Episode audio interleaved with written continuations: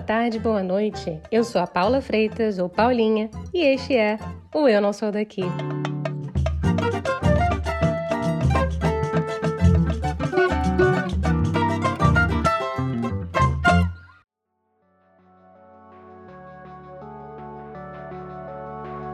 Apple, Google, Intel, Facebook, Oracle. Todas essas gigantes da tecnologia nasceram e têm sede no norte da Califórnia, nos Estados Unidos. Para ser mais específica, elas ficam numa área chamada Vale do Silício. Já ouviu falar? Agora, e se eu te contar que essa área nasceu e cresceu ao longo dos anos, desde o final de 1800, com as indústrias do telégrafo e da rádio? Pois é, eu também não sabia, viu? Depois foi a vez da Marinha dos Estados Unidos criar um importante centro para a indústria aeroespacial, atraindo cientistas e pesquisadores para a área. Então, em 1939, a NASA estabeleceu o Centro de Pesquisa Exames no local. Há quem diga que foi a inovação que surgiu dessa corrida espacial que foi fundamental para o futuro do desenvolvimento do Vale do Silício. O que veio em seguida foram muitos marcos. A criação de empresas pioneiras como HP, Intel, e a peça final do quebra-cabeça foi a abertura do laboratório Parque da Xerox, aquela, sabe, das fotocópias, em 1970, onde a tecnologia de computação inicial foi desenvolvida. Foi uma década que viu a criação de Atari, Apple e Oracle. E como dizem, o resto ó, é história. Nos últimos anos, com ela, a pandemia da Covid-19, o Vale do Silício viu um êxodo de líderes de tecnologias de informação com a saída do Twitter, Pinterest e Dropbox da região. Mas esses não são os únicos problemas do Vale. Se eu tiver que citar alguns aqui para vocês, os residentes da região encaram impostos altos, aluguel alto e taxas crescentes de criminalidade na área de São Francisco. Além disso, existe uma alta desigualdade social. Para vocês terem uma ideia, 25% dos mais ricos da região detêm 92% da riqueza. E os 10% mais ricos desses 25% detêm 75% da riqueza total. Tá bom para você? Pois é, eu tô chorando aqui quase, tá? E para nós, né, os boletos seguem chegando.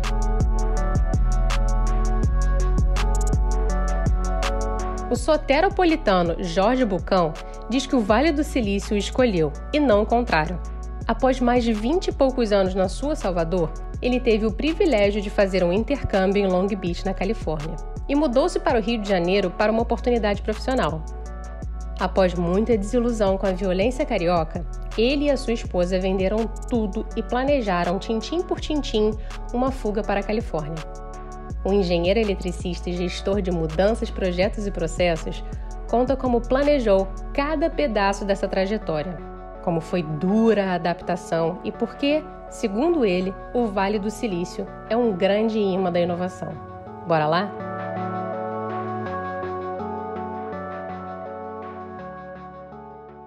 Jorge, seja bem-vindo ao Eu Não Sou Daqui. Obrigado, Paulinha. Primeiramente, eu quero dizer que é uma honra participar do seu podcast e poder compartilhar um pouco da minha história aqui com as pessoas que te ouvem. Oh. Obrigado mesmo pelo convite. Oh. A gente conseguiu, a gente demorou, mas a gente conseguiu, vai. É, demorou, mas deu certo. Vamos então começar do começo, do principal. Quem é Jorge por Jorge no mundo? E quando você fala isso, é uma apresentação sem falar da parte profissional, é isso? Aí fica a seu critério, depende de qual chapéu você quiser usar, entendeu? Se você quiser ser mais profissional, se você quiser ser mais assim, tomar um chopp comigo, ou se você quiser fazer uma mistura também tá valendo, vai. Bom, então eu vou aceitar esse chopp aí. É, meu nome é Jorge Bulcão, eu sou originalmente de Salvador, na Bahia.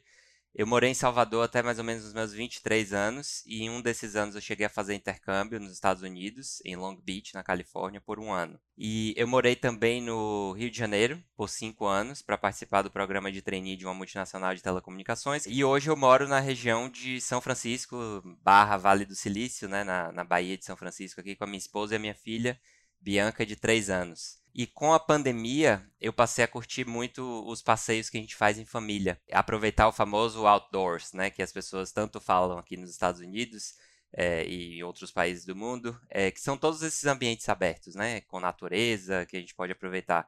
Então, aqui tem muita coisa legal que a gente passou a descobrir ao longo da pandemia, que a gente combinava com os amigos é, para ir para parquinhos públicos, para as crianças brincarem, é, muitas praias legais, também locais com montanha, né, com vistas bonitas, vários lugares que você pode ir de graça, né, combinar um piquenique, fazer uma trilha, enfim, eu passei a curtir muito mais isso, né, que eu já fazia um pouco no Rio, mas por conta da violência a gente ficava com um pouco de medo lá, mas aqui a gente se sente bem mais seguro de, de sair e ficar fora de casa assim o, o dia inteiro, muitas vezes. E a parte profissional, né?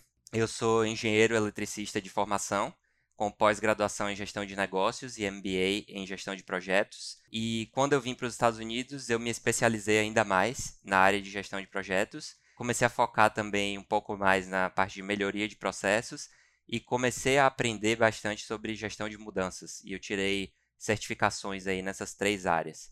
Hoje eu trabalho numa empresa multinacional com sede no Vale do Silício, na área de engenharia, e eu sou o que eles chamam de Release Manager, ou gerente de lançamento de software, né, traduzindo para o português.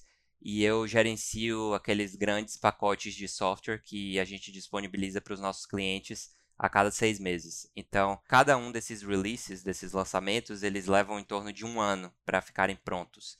Então, eu gerencio cada um deles fim a fim, né, a partir do planejamento até a entrega, e isso leva, como eu falei, em torno de um ano para isso acontecer. Então, é, resumindo bastante, esse sou eu, né? Eu gosto muito de ouvir música também, esse é um dos meus hobbies. Se você vier aqui em casa, você vai ouvir os nossos speakers é, alto-falantes é, tocando o dia inteiro, né? É, a gente não gosta muito do silêncio, então tá sempre tocando uma música ali pra gente ouvir. Eu digo que casa de brasileiro que é brasileiro, independentemente de onde a gente tá, tem que ter música. Aqui em casa também rola música o tempo inteiro. Quando não é música é podcast, mas silêncio é uma coisa que eu não gosto muito não. Exatamente. E muita conversa também, né? Entre a gente. Exatamente. Se for com show, melhor ainda. Com certeza. Mas, cara, você falou aí que você tá na área do, do Vale do Silício com a sua família. Mas como é que foi, assim, você fazer um flashback aí do início? Como é que você foi parar aí? Como é que foi a decisão? Porque eu imagino, ainda mais sendo gerente de projeto, que você não acordou um dia e falou: hum, Ah, legal, Estados Unidos, bacana. Partiu? Não, é, exatamente. Com certeza teve muito planejamento e, e foi um projeto, né? Que a gente, eu e minha namorada na época e atual esposa, a gente teve que se planejar bastante, manter em sigilo é, por um tempo, né? Eu não podia anunciar aquilo na empresa que eu estava trabalhando naquele momento mas a gente já sabia há um tempo que a gente tinha tomado a decisão e que a gente ia sair do Brasil.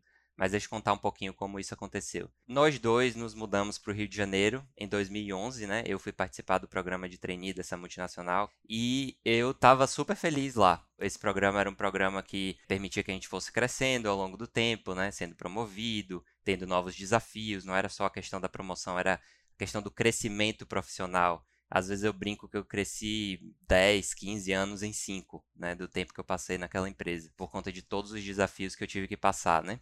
Mas, em resumo, eu estava feliz com a minha carreira, eu gostava de morar no Rio também naquela época, era um local onde a gente fez muitos amigos, né? A gente saía, você sabe disso, a gente marcava de sair entre os trainees, de ir pra praia, de ir para as boates, os bares e tudo isso. Então, o Rio de Janeiro é um lugar muito legal de, de se morar, né? E quando a gente se mudou para lá, não tinha a questão da violência tão forte em 2011 como historicamente costuma ter no Rio de Janeiro, né? Então a gente estava super feliz de poder ir para a praia tranquilamente, de sair, até que certos eventos começaram a acontecer à nossa volta, né? É, então no primeiro ano que a gente estava lá, a gente dividia apartamento com um colega e um dia ele tocou a campainha de casa. A gente não entendeu por que ele tinha feito isso. E aí, porque ele tinha chave, né? E aí ele disse que tinha acabado de ser assaltado e roubaram o carro dele. Aí ele tava, tava lá em choque, né? É, mas ficou bem tudo, depois acabou achando o carro sem os pertences, né, que tinham dentro, mas o carro foi, foi salvo, digamos assim. E ele também, né? Não aconteceu nada com ele, que é o mais importante. E aí, uma série de eventos foram é, se acumulando nesse aspecto da violência, né? Uma das coisas, um dia que eu me, me lembro, é que eu estava conversando com uma colega de trabalho e ela comentou: Ah, eu só fui assaltada aqui no Rio três vezes. E na minha cabeça aquilo era tão de outro mundo que eu falava assim: Você não deveria ter sido assaltada nenhuma vez, né? É, a gente não tem que viver dessa forma. E aí eu fui começando a ver como as pessoas viviam com filhos, por exemplo, com medo de levar o filho na creche, e aquele tempo que você tem que entrar no carro e tirar o seu filho do carrinho, você pode sofrer um sequestro relâmpago, por exemplo, ou, ou enfim, sofrer um assalto. E aí começou a chegar mais perto da gente, né? Teve um dia que a gente foi pra praia e na Barra da Tijuca tem aquelas balsas que você atravessa a lagoa para poder chegar no mar, né? Entre o condomínio e, a, e o mar. E aí, uma das nossas amigas teve o carro roubado enquanto a gente estava na praia. Quando, a gente, quando eles voltaram né, da balsa, cadê o carro? Uma série de eventos, como eu falei, foram acontecendo. Aí eu comecei a me ver, tipo, escondendo pertences dentro do carro e com aquele medo, né, aquele receio de sair da empresa para até chegar em casa. E a minha esposa, ela estudava é, à noite, ela começou a fazer faculdade, uma segunda faculdade à noite. E num belo dia, ela estava voltando com o amigo dela de carona. E quando ela passou pela curva Chico Anísio, que é aquela curva da saída da Ayrton Senna e vai para Belardo Bueno, uhum. uns assaltantes pararam o carro dele, né? É, e tinham parado outros carros. Foi tipo um, um arrastão mesmo que aconteceu. E aí eles roubaram a chave das outras pessoas, do carro das outras pessoas que tinham sido paradas na frente, mas o deles, graças a Deus, não, não teve nada, né? Em relação ao roubo da chave, mas eles roubaram tudo que eles tinham. Então, minha esposa voltando da faculdade, roubaram o caderno dela, roubaram o celular, aliança, é, tudo, mochila com tudo, né? Documento de identificação, relógio, enfim. E aí ela e o amigo chegaram lá em casa depois em choque também, né, com o acontecido, né, que é, foi um assalto à mão armada. Aí eu fui tentando acalmar eles, é, dizendo, vamos pensar que o que é que tem que ser cancelado, cartão de crédito, essas coisas, o que é que a gente pode fazer agora, né? E aí, a gente, depois conversando, a gente falou, não dá mais para viver assim, né? Apesar de eu estar tá feliz com o meu trabalho, com a minha carreira, ela estava indo bem também com o trabalho dela, fazendo uma segunda faculdade, fazendo um estágio na época na engenharia, foi a segunda profissão que ela escolheu também. Aí a gente falou, não, mas a gente não quer constituir uma família aqui, né? E a gente, como a gente começou a pensar em opções. É, nós dois já tínhamos morado nos Estados Unidos antes, como estudantes, e a gente sempre teve vontade de arriscar e voltar, né? E ver o que ia dar, né? É, ver se ia dar certo, se a gente conseguiria morar aqui. E ela também, ela tem três cidadanias. Ela tem a cidadania portuguesa, americana e brasileira. Então isso facilitava, né? O processo.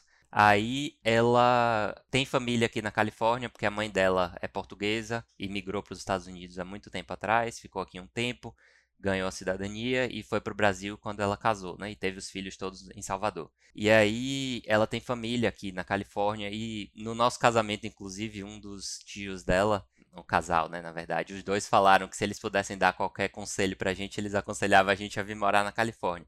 Então a gente tinha esse apoio, né? A gente sempre teve esse apoio da família dela, de se a gente quisesse arriscar, a gente poderia ficar com eles um tempo, né? Até eu conseguir passar pelo processo de imigração, conseguir o meu green card, é, enfim, e conseguir trabalho aqui. E aí a gente tinha isso em mente, né? A gente falou, é, outra opção seria voltar para Salvador, mas infelizmente a gente não queria, porque as oportunidades são bem menores do que o que a gente viu no Rio, por exemplo. Outra opção seria ir para São Paulo, mas a violência também tem nesses dois lugares, Salvador e São Paulo, e a gente já tinha experimentado a vida com mais liberdade aqui nos Estados Unidos, né?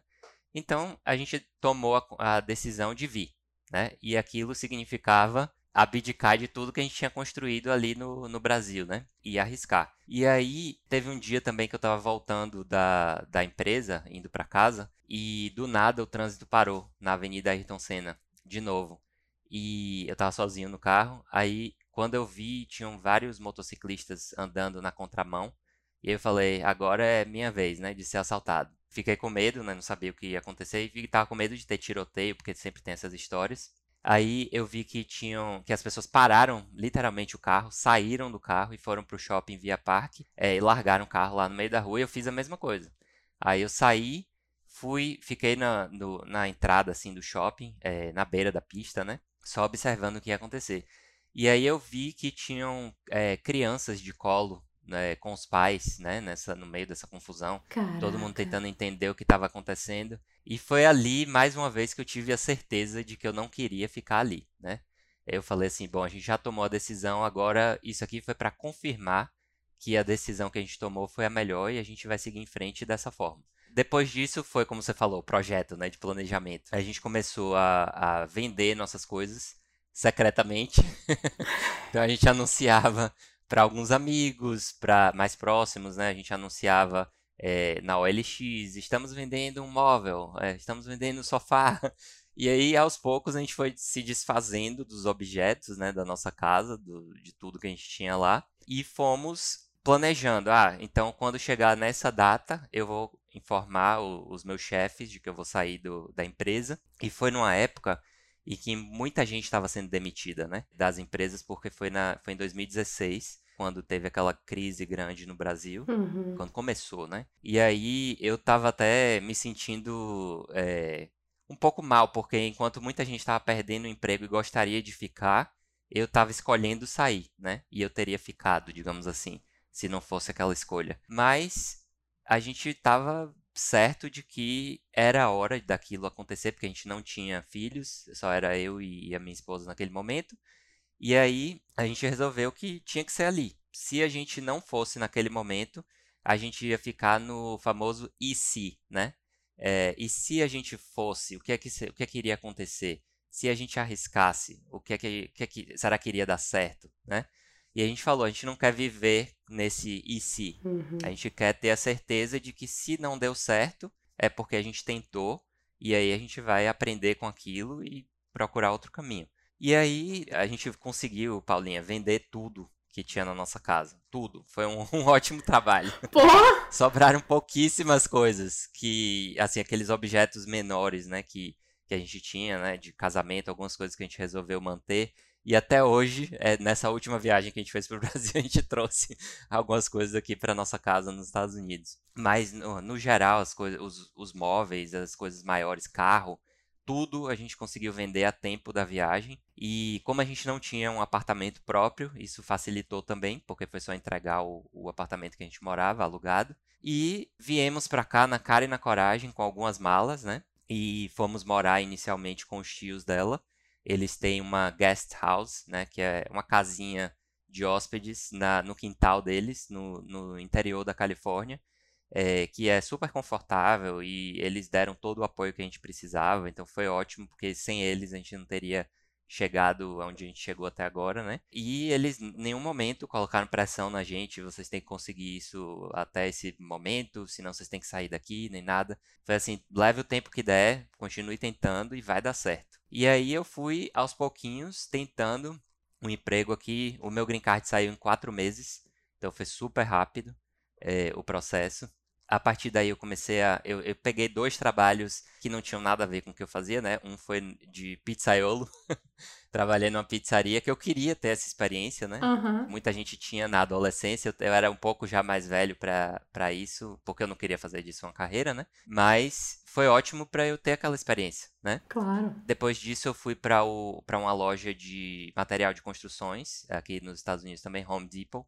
Trabalhei lá por algumas semanas só, como caixa, e consegui uma oferta é, de trabalho no Vale do, na, em São Francisco na época. Maravilhoso. Nesse intervalo eu fui me especializando, né? Enquanto eu trabalhava nesses lugares, eu estava tentando tirar certificações é, de projetos, estudando. Então o dinheiro que eu estava ganhando nesses empregos, nesses trabalhos, eu estava aplicando né, no meu estudo, né, na minha especialização, é, no que eu queria seguir aqui nos Estados Unidos como carreira. Incrível. E você vê, né? Não dá para você acordar de um dia para noite e fazer uma mudança do tipo. Tem que ser muito bem planejado para fazer o negócio acontecer. Porque deu tudo certo para você, porque para vocês dois, porque vocês fizeram com calma e da melhor maneira possível, né? Exatamente. Tem muita gente que não faz, não existe uma fórmula mágica, né? Tem muita gente que segue outro caminho e vai dar certo também, né? Mas pelo nosso estilo, aquilo, esse, esse planejamento deu mais confiança pra gente de que a gente estava indo no caminho certo. Eu acho assim, o, o, o, tem, a Califórnia tem uma aura, né? Vocês foram para um lugar que tem uma aura toda sua. Eu acho que se a gente for pro sul da Califórnia, vai ter aquela questão de Hollywood, as estrelas e não sei o que lá, a praia, muito surfista. O norte da Califórnia, ainda mais o Vale do Silício, acho que ficou muito conhecido como o lugar da tecnologia, das grandes empresas e tarará. Por que, que você acha que tem tudo isso que fez o Vale do Silício crescer?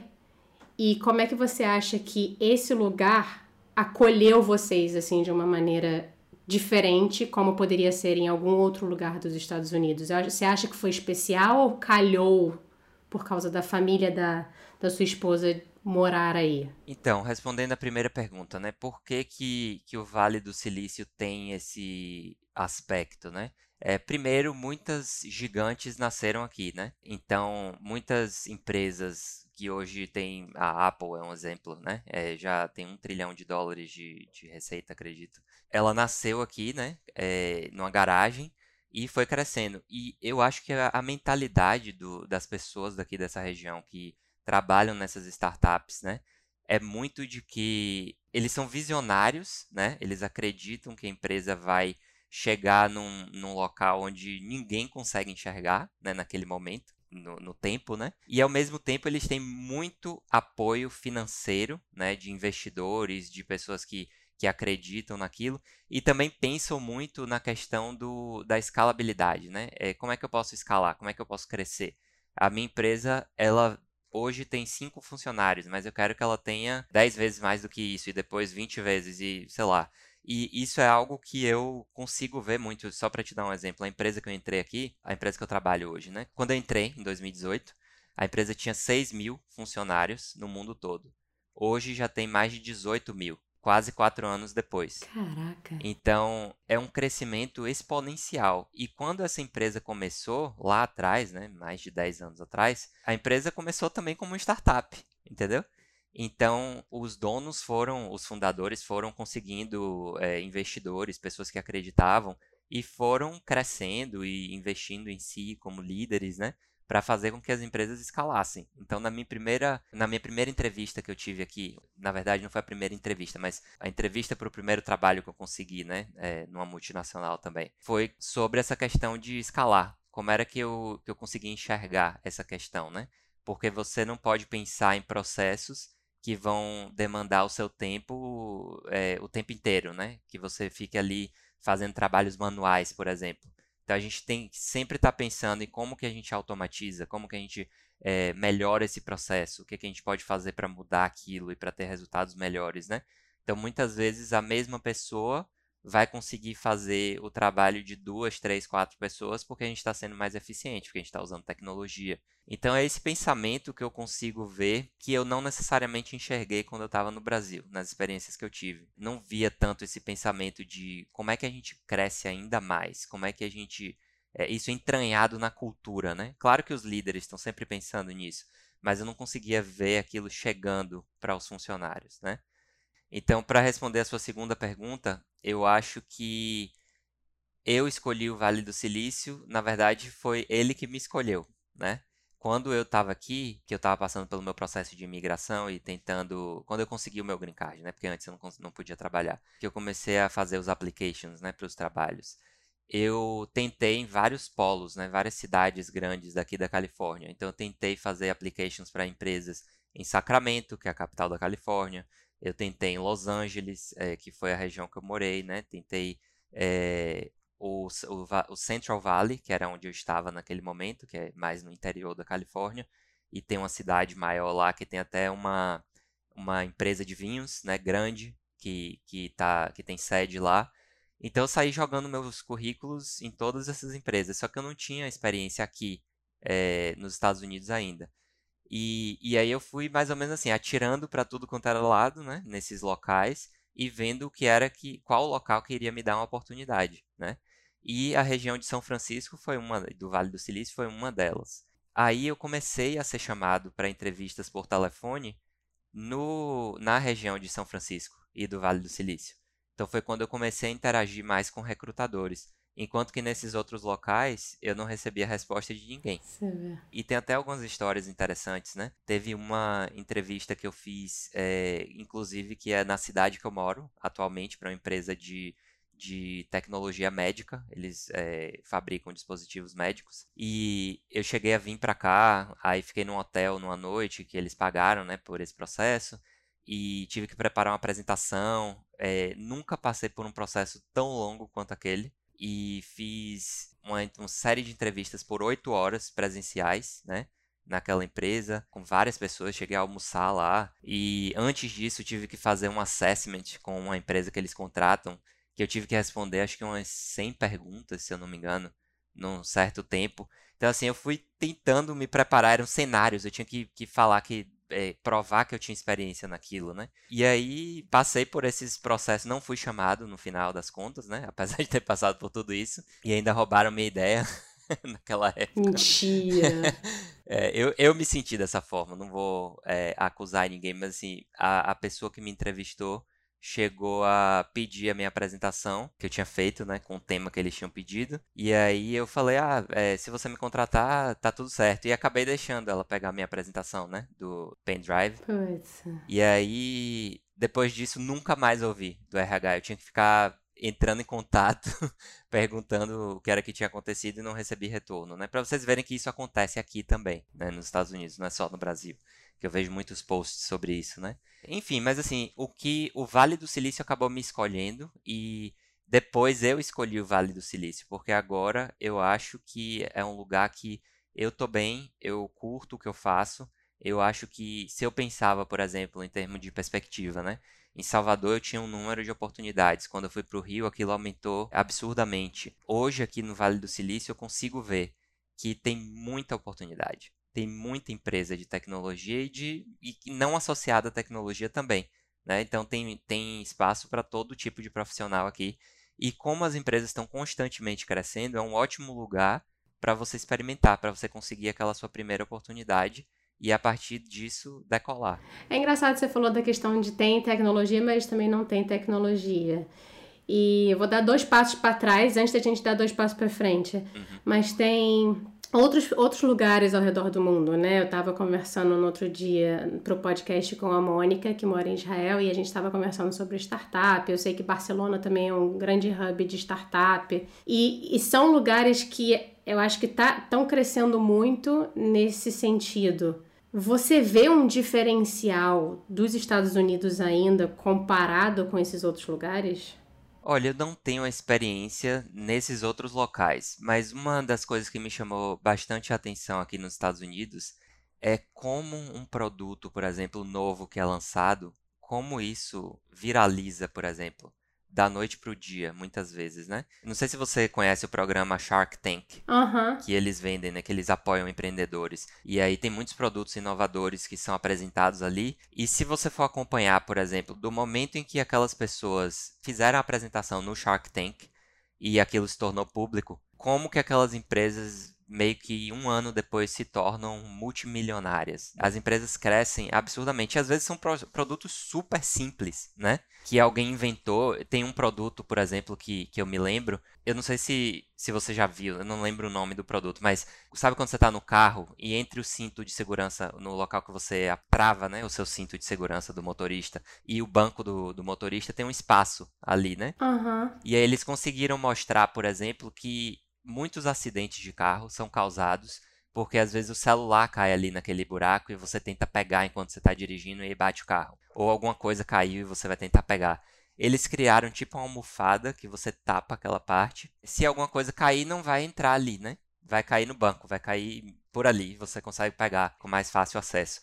A empresa se tornou uma empresa multimilionária depois de um tempo, né? É impressionante como as empresas conseguem escalar, como essa mentalidade que eu falei anteriormente, né? Uhum. De você hoje tá, tá vendendo para o seu público ali, mas como é que você pode expandir? Como é que você pode é, passar a vender em outras áreas dos Estados Unidos, em outros países do mundo, né? Como é que você pode é, começar a ter escritórios em outros locais? Essa mentalidade de crescimento, de escalabilidade, acredito que é a palavra, não sei, é muito forte aqui. Então, eu acho que. Eu não sei como é isso em outros países que eu não tenho essa experiência, como eu comentei, mas eu acho que é isso que faz com que as empresas sejam tão fortes aqui, né? É, nesses locais onde elas nascem.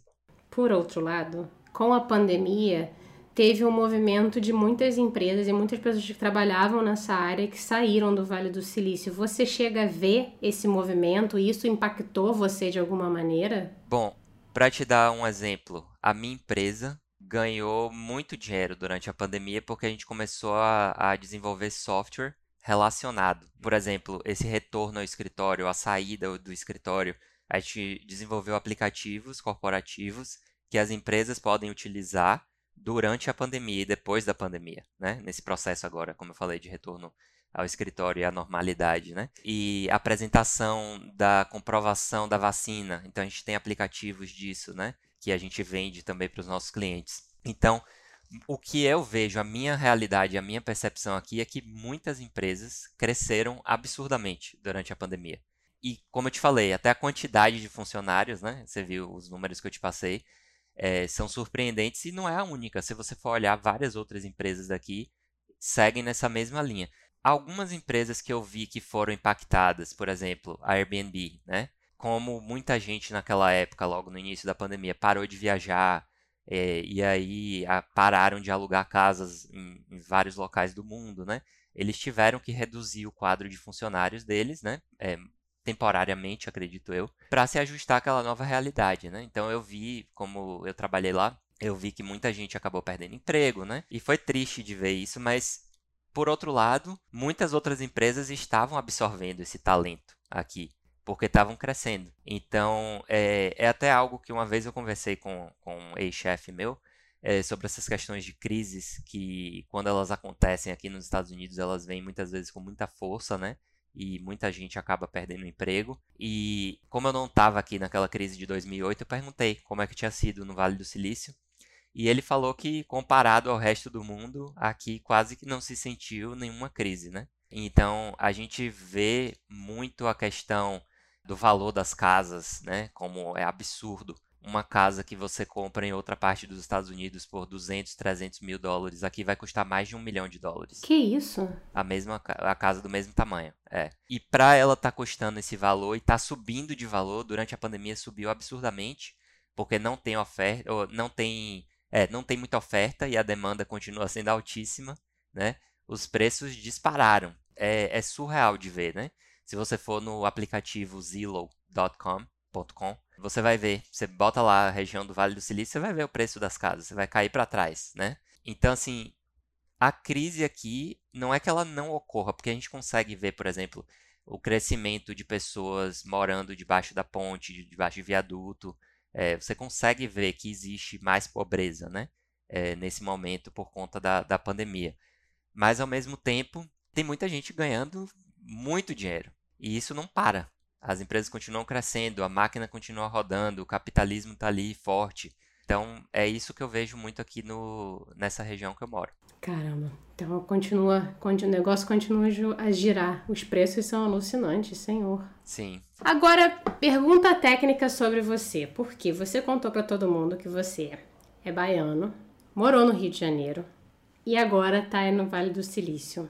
Aí é onde o seu coração agora pertence ou você não se encontra aí como pessoa, como lar, vamos dizer assim? Então, eu passei por essa pergunta bem interessante antes de eu, de eu responder, porque eu acho que, como você e como outras pessoas que já moraram fora, né, em mais de um lugar, a gente acaba muitas vezes se sentindo não pertencente a nenhum dos locais que a gente passou, né?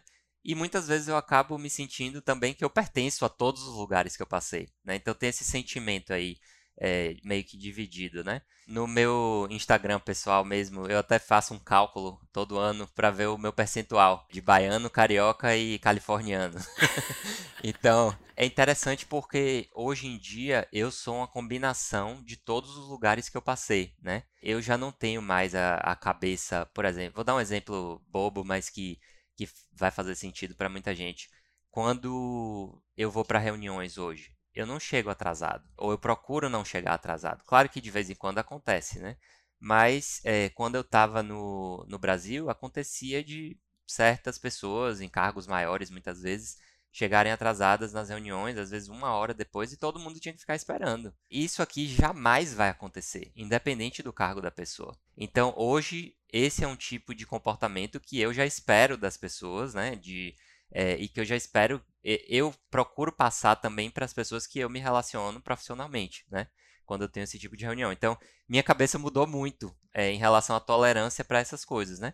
Óbvio que quando eu volto para o Brasil, que eu tô num restaurante, eu sei que não vai ser igual ao serviço daqui e essas coisas, e eu não posso esperar que seja igual. Então, eu tenho que, que entender essas diferenças culturais. Mas eu mudei bastante nesses aspectos, né? E continuo mudando, né? Ao longo dos anos. Você acha que o serviço daí é melhor, então? Eu acho que o serviço daqui ele é mais rápido. As pessoas geralmente tentam chegar lá e te atender mais rápido e trazer a comida super rápido, porque elas querem que você saia mais rápido também. Eu não sei se isso acontece aí na Europa, não me lembro quando eu fui aí, mas não. aqui as pessoas já vêm, quando você termina de comer, já tá tudo praticamente. É, eles acham que você terminou, eles já vêm com a conta, muitas vezes, para você pagar. Vai embora! E tá tudo bem se você não pagar naquela hora, né? Nunca recebi um pedido de saída oficial de ninguém.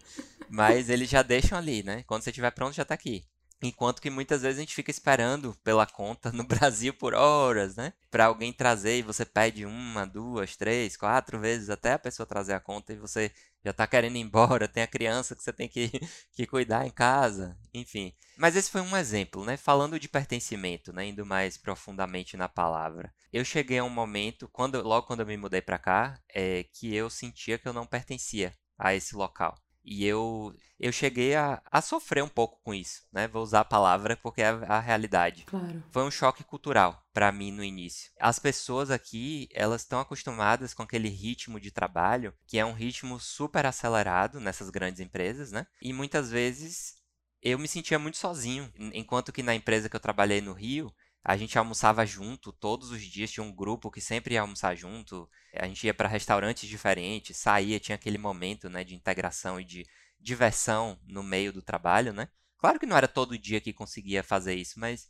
ao longo da semana dava para ter esses, esses momentos de escape, né? E nessa empresa que eu trabalhei inicialmente não tinha isso. Então a empresa oferecia todo tipo de refeição, tinha um restaurante excelente lá é, dentro da empresa que dava comida de graça tinha comida de diversas partes do mundo no cardápio, né, ao longo da semana. Caramba! E eu, eu me via muitas vezes indo lá, pegando minha comida e voltando triste pra, pra minha mesa e lá, é, fazendo reunião, né? É, muitas vezes, ou então estudando alguma coisa, porque eu não era funcionário próprio naquele momento, né? Então foi um processo, né, de, de adaptação e, como eu comentei, tinham pessoas que não entendem muitas vezes esse processo de transição. Hoje, como eu passei por isso, eu tenho muito mais empatia quando eu vejo uma pessoa que é nova na, na empresa, ou é nova naquela indústria, ou nova, sei lá, naquele país.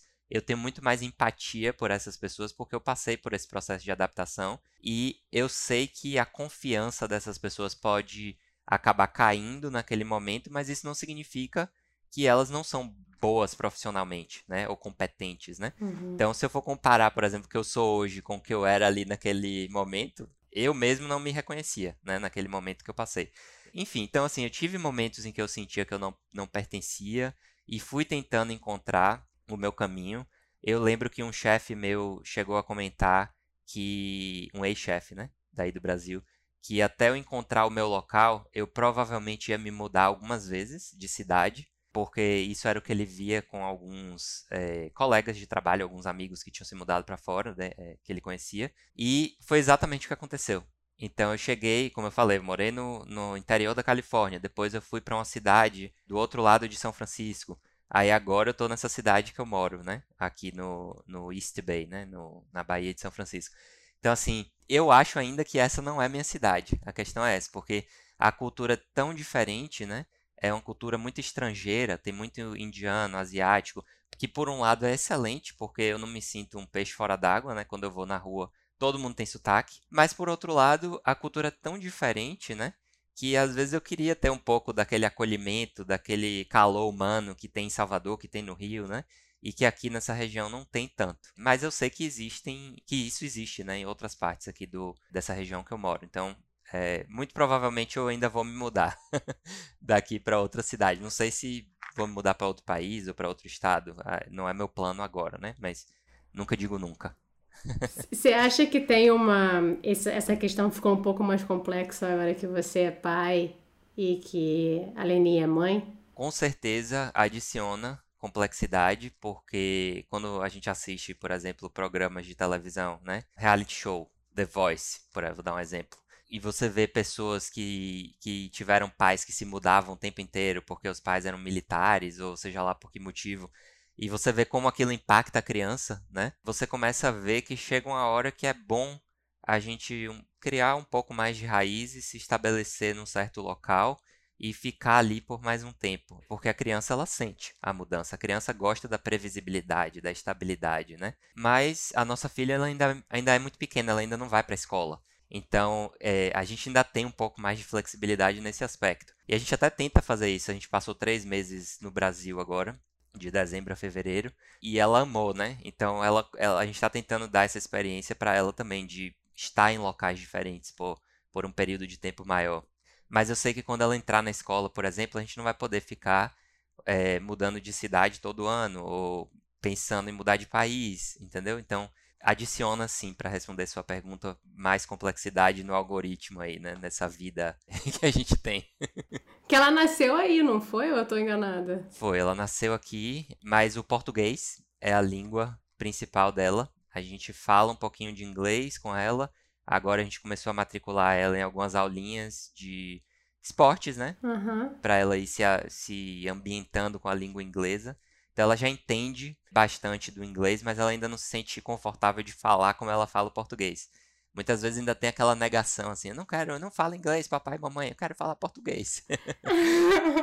Mas eu tenho certeza, como uma das coisas que me deixa super seguro, né, com isso, com essa questão de dela ser bilíngue, é que eu aprendi o inglês e eu só vim morar pela primeira vez nos Estados Unidos com 21 anos. Então, se ela mora aqui agora, nasceu aqui, quando ela for para a escola, ela vai falar sem sotaque, sem nada, e a base que a gente criou nela no português vai permanecer. Então acho que é isso que é o mais importante. Com certeza.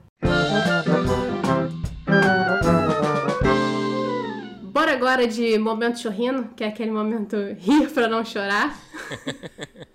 Eu acho que eu falei um pouco, né, desse perrengue é, que eu passei no início, mas é, pode ser. Vamos começar aí que eu, eu te, posso ter outras histórias para contar. Então divide aí com a gente, por favor, aquele momento que você falou, não estou acreditando, Senhor, que isso está acontecendo comigo.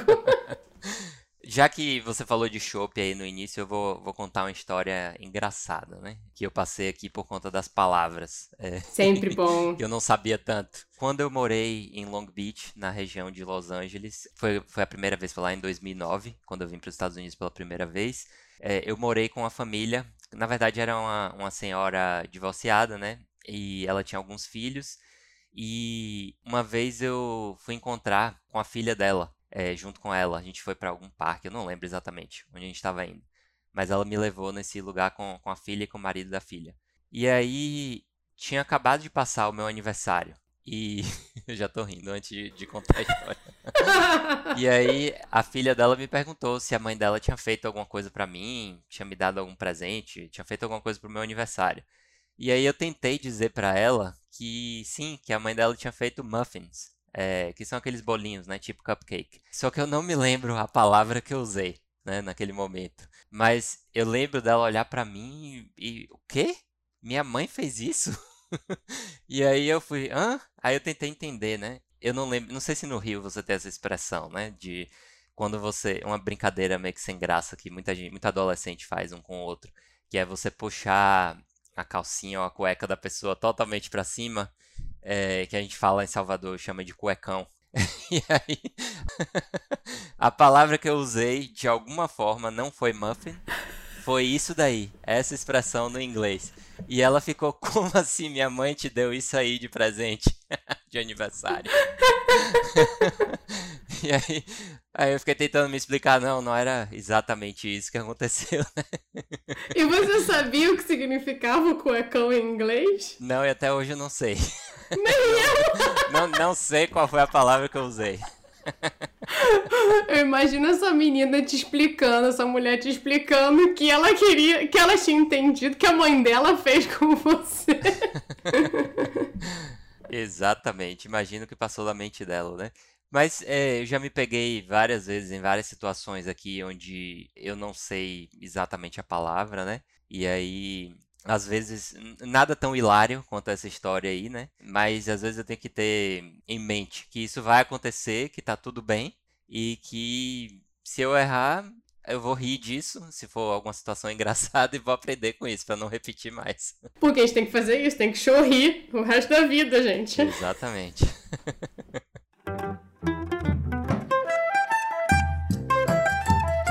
Bora então, Jorge, de momento bate e volta depois dessa daí, que é o momento que eu faço a Marília Gabriela, te pego de surpresa e faço umas perguntas rapidinho, você tem que falar a primeira coisa que vem na tua cabeça. É, esse é o momento que eu tava um pouco nervoso de participar. Primeira vez que eu vou participar desse bate e volta, mas vamos lá. Então vamos lá, vou começar fácil, fica tranquilo.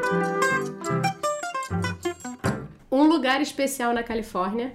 Bom, difícil dizer um, né? Porque são tantos lugares bonitos e especiais aqui.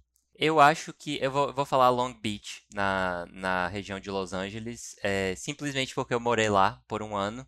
Então, as memórias que eu tenho da minha época de adolescência e de intercambista são muito boas.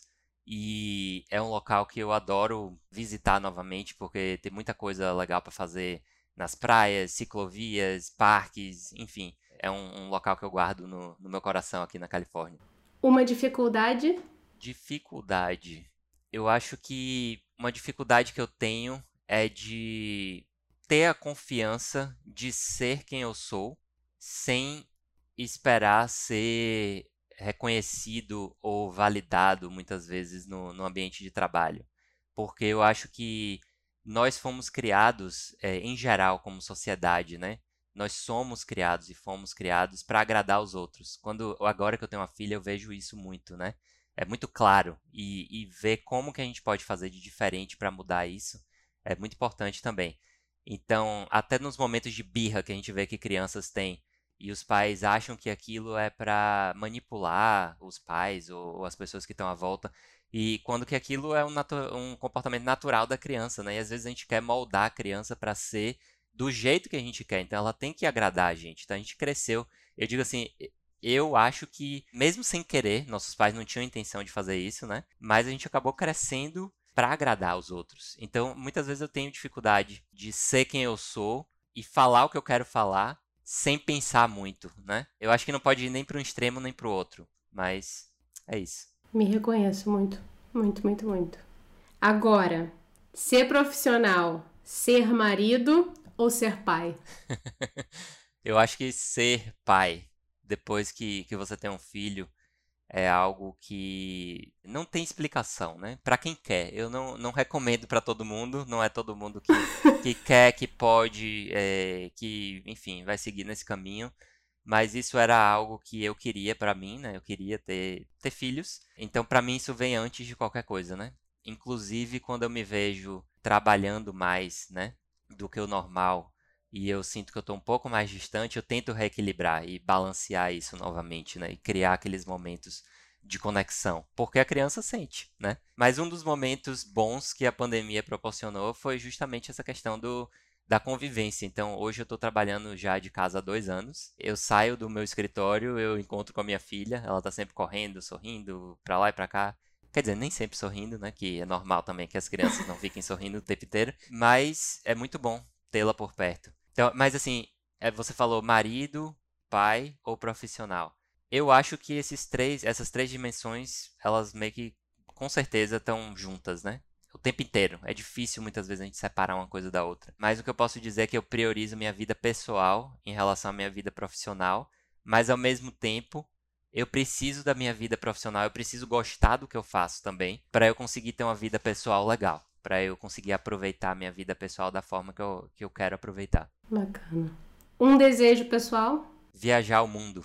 Então eu me inspiro aí em você, por já ter conhecido tantos lugares e, e agora tá conhecendo um pouco mais de, das culturas através dessas entrevistas que você tem feito. E eu tenho vontade de viajar bastante ainda por aí, por esse mundão e, e conhecer vários lugares que eu ainda não fui. Acarajé ou burrito? Acarajé. Esse aí tá, nas mi... tá no meu sangue, nas, nas minhas origens. um cheiro? Um cheiro bom.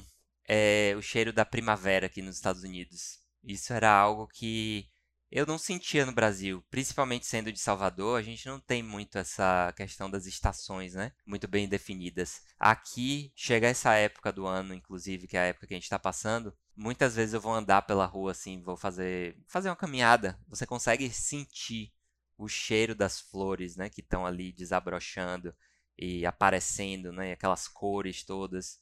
E isso, inclusive, me faz lembrar do, do local que eu falei que eu guardo no meu coração, de Long Beach, que foi o primeiro lugar que eu comecei a sentir isso, né? Quando eu me mudei para cá para os Estados Unidos pela primeira vez. Só gatilho, só gatilho. Agora eu vou terminar com um pouquinho mais difícil. Carioca, baiano ou californiano? é, essa é, é difícil. Você foi aumentando o nível de dificuldade. Difícil dizer o que, que, é mais. Atualmente eu acho que o percentual baiano ainda é maior, porque eu ainda passei maior parte da minha vida lá em Salvador. Mas é tão interessante ver que eu tenho muita conexão com as pessoas de lá, né? Não necessariamente com o local em si. Olha. Então eu gosto muito de visitar, de ver todo mundo que, que ficou lá, meus amigos, minha família. Mas o local em si, eu não tenho essa conexão. E é interessante, às vezes as pessoas me perguntam ah, vamos marcar em tal lugar. Eu não sei onde é. Não, é como se eu fosse um turista. E pode ser um lugar que tá lá já há anos. Já tem mais de 10 anos que eu tô fora de Salvador, então, enfim, eu não sei, eu tenho, tenho, não, não me orgulho de dizer isso. Sou baiano com muito orgulho, mas por conta já de estar tá fora de lá e ter aprendido muito é, e ter visto tantas outras culturas, eu acho que eu tenho me tornado mais californiano agora. Olha ele! um californiano do norte ou um californiano do sul? Eu não sou surfista, então. que era uma das coisas que várias pessoas falavam comigo quando, quando eu ia quando eu fui para Long Beach, quando eu falava que eu ia para Long Beach. Ah, você surfa? Eu não, nunca aprendi a surfar, não tenho, não levo muito jeito para isso não. Mas é, não sei, eu acho que é, é interessante você fazer essa pergunta, é, porque tem muita gente, inclusive do norte da Califórnia, que já já me falou que existe, existe uma certa rivalidade entre o sul e o norte da Califórnia, porque os estilos são muito diferentes, né? Eu sentia vontade de ir para o sul de novo e morar por lá. Hoje eu não sinto tanta vontade porque eu acho que eu me adaptei aqui, né? Eu consegui pertencer ao local que eu estou aqui atualmente é interessante, você começa a descobrir tantos locais diferentes. Aqui a gente tem as vinícolas por perto, aqui a gente tem praia, mas as praias são frias, as praias de Los Angeles são um pouco mais quentes. Então, eu gosto mesmo de tudo. A verdade é essa. o bom é ter tempo e dinheiro para que a gente possa viajar e aproveitar todos esses lugares que a gente já passou. E saúde! E saúde! E saúde, que depois da pandemia é o número um. Jorge, vamos terminar agora de modo avião, que é aquele momento que eu peço dicas, aí pode ser de livro, disco, você falou que gosta de música, vai que tem música. O que você quiser, tá valendo, o negócio é freestyle. Bom, é, deixa eu falar um pouco aqui de alguns livros atuais que eu li, né? Um se chama Hábitos Atômicos, do James Clear. É um livro que fala sobre como você pode implementar bons hábitos de forma incremental. É, muitas vezes a gente não adota bons hábitos, por exemplo, de ir na academia ou de ler livros ou seja lá o que for, porque esses, essas mudanças são tão grandes que a gente acaba desistindo delas. Então o autor ele, ele fala muito sobre isso e também fala sobre como você deixar de ter maus hábitos, né? Então existem várias técnicas que ele aborda nesse livro que eu tenho aplicado em vários aspectos da minha vida e tenho, tenho tido sucesso né, com isso. Eu, particularmente, não sou não era uma pessoa muito boa de, de ler livros, né? E era sempre algo que eu me sentia até um pouco culpado, que eu queria ler mais, eu queria aprender mais, né? Sobre determinados assuntos. E tudo mudou depois que eu descobri o, o audiobook. Então, eu já testei dois aplicativos aqui nos Estados Unidos, e é, vai uma dica aí, né? Um era o Script, Scribed, eu não sei como é que pronuncia, que minha empresa oferecia como parte dos benefícios, tinha um desconto lá. É, mas depois eu comecei a ver que o Audible da Amazon começou a crescer e alguns livros que tinham nesse outro passaram a ser exclusivos da Amazon. Então, eu fiz o membership da, do Audible e tenho ouvido vários livros agora através desse aplicativo. O que tem sido ótimo, porque agora eu posso dizer, finalmente eu tô lendo livros ou ouvindo os livros, né? Não é a mesma coisa porque não dá para você, eu sou muito visual muitas vezes, né? Mas eu tô des desenvolvendo essa habilidade auditiva também, é, através desses livros. Mas pelo menos é, eu consigo enquanto eu tô fazendo algo que eu não gosto muito, como lavar prato, né, lavar louça é, eu posso ouvir o livro e aí eu estou fazendo algo que eu gosto junto com algo que eu tenho que fazer, né? E aí o tempo passa de uma forma mais prazerosa. Enfim, esse livro tem ajudado bastante nisso. O outro livro que, que eu li há alguns meses atrás chama As Quatro Disciplinas da Execução. Então, eu acho que para quem trabalha nesse mundo corporativo e que trabalha com gestão, é muito legal de ler, porque ele vai ensinar é, como priorizar, como focar naquilo que realmente importa, né? Porque a nossa vida ela é tão louca hoje em dia que a gente tem tanta coisa para fazer e a gente não dá conta de fazer tudo, né? Então, como é que a gente organiza isso? Porque ele chama de moinho de vento, eu acho. Eu li o livro em inglês, então não, eu posso estar traduzindo errado.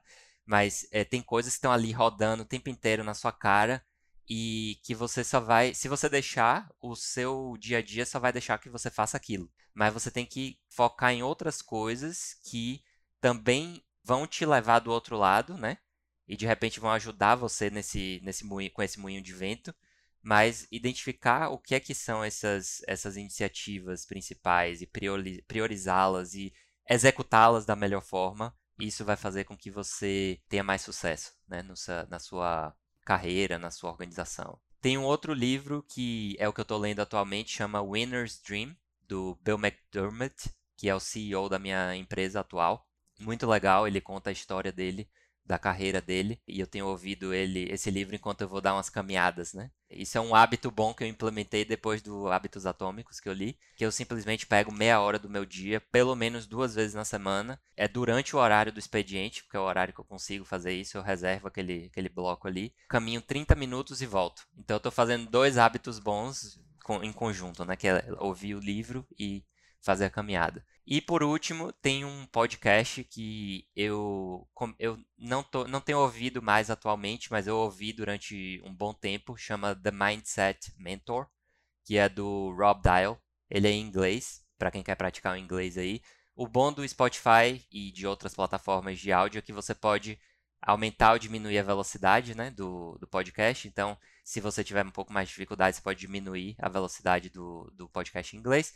Mas o que ele fala é da importância da gente focar na nossa mente e mudar a nossa mentalidade para uma série de aspectos da nossa vida, porque muitas vezes a gente sofre, a gente não consegue crescer porque a gente coloca essas barreiras é, na gente mesmo. Então, esse podcast, muitas vezes, quando eu ouvia ele, eu me sentia até motivado de fazer um exercício, de, sei lá, de fazer algo que eu não tinha vontade de fazer antigamente, né? Então, def definitivamente recomendo.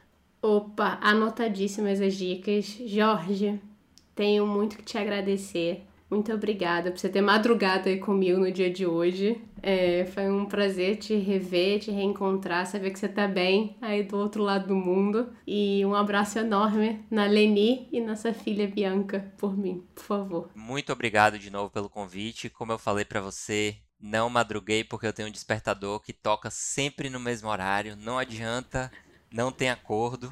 E é o, desperta o melhor despertador do mundo, porque ele acorda sorrindo, querendo brincar. Então eu já estava acordado e bem despertado quando eu vim falar aqui com você. Então, obrigado novamente pelo convite. Foi um prazer revê-la e saber também que você está bem, né? Espero que a gente continue mantendo contato e trocando umas ideias aí de vez em quando. Por favor, quando você quiser. Ô meu povo, ajuda aí, por favor. Segue o nosso podcast no seu aplicativo de áudio, aperta o sininho do Spotify, dá cinco estrelinhas na Apple Podcasts e no Spotify, deixa um comentário na Apple Podcast e compartilhe nos 10 mil grupos inúteis que você tem no WhatsApp. Vai, não custa nada, é só copiar e colar o link.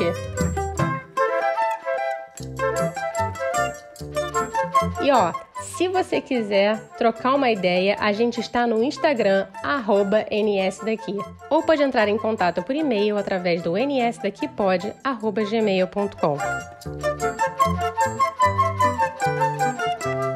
O Eu Não Sou Daqui foi apresentado por Paula Freitas, editado pela Stefanie DBI, design gráfico da Gabriela Altran, suporte de conteúdo nas redes sociais de Luma Mundim e consultoria do João Freitas. A nossa música tem composição em flautas da Karina Neves, violão de sete cordas e bandolim do Pedro Franco e mixagem do Tito Neves. Até semana que vem, pessoal!